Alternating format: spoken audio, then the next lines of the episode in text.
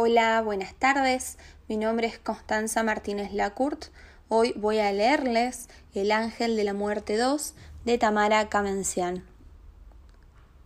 Por la línea más larga de una mano estuvimos tratando de descubrir un futuro en el que toda vejez fuera una alegría o como máximo una calma de reposera en algún lugar con olor a pasto recién regado.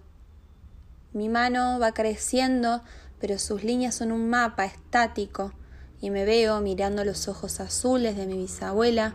que quiso explicarme lo que era la muerte, porque ella la esperaba con las rodillas más finas que una caña. Guardaron en un ropero de madera la manta que te cubría el cuerpo pequeño, y supe que él que te llevó fue un ángel, porque los hombres se ven y los dioses no bajan a la tierra no sé, de mi propia cara cambiando con el tiempo así como no supe que sus mejillas amarillentas alguna vez fueron distintas porque desde siempre te vi la mano doblada de tener el bastón.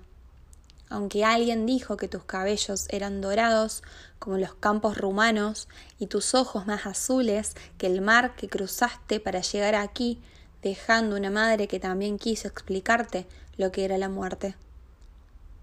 Viendo a los viejos subir a los colectivos y mirar las calles con ojos llorosos, entiendo que el olor de ninguna flor alcanza para que sus narices vuelvan a alegrarse, ni la imagen de ningún camino alborado alcanza para que tus pies vuelvan a caminarlo,